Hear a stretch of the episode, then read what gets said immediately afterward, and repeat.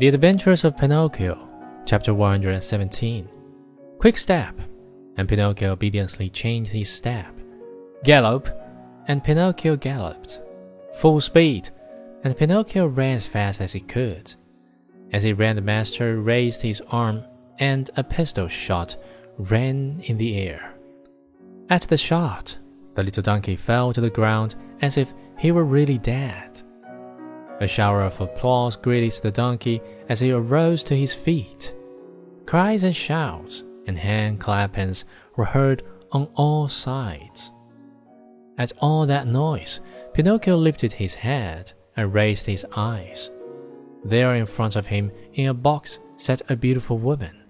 Around her neck, she wore a long gold chain, from which hung a large medallion.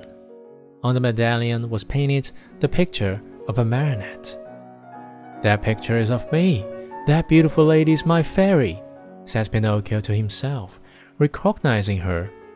He felt so happy that he tried his best to cry out, Oh, my fairy, my own fairy! But instead of words, a loud braying was heard in the theater, so loud and so long that all the spectators, men, women, and children, but especially the children, burst out laughing. Then, in order to teach the donkey that it was not good manners to bray before the public, the manager hit him on the nose with the handle of the whip.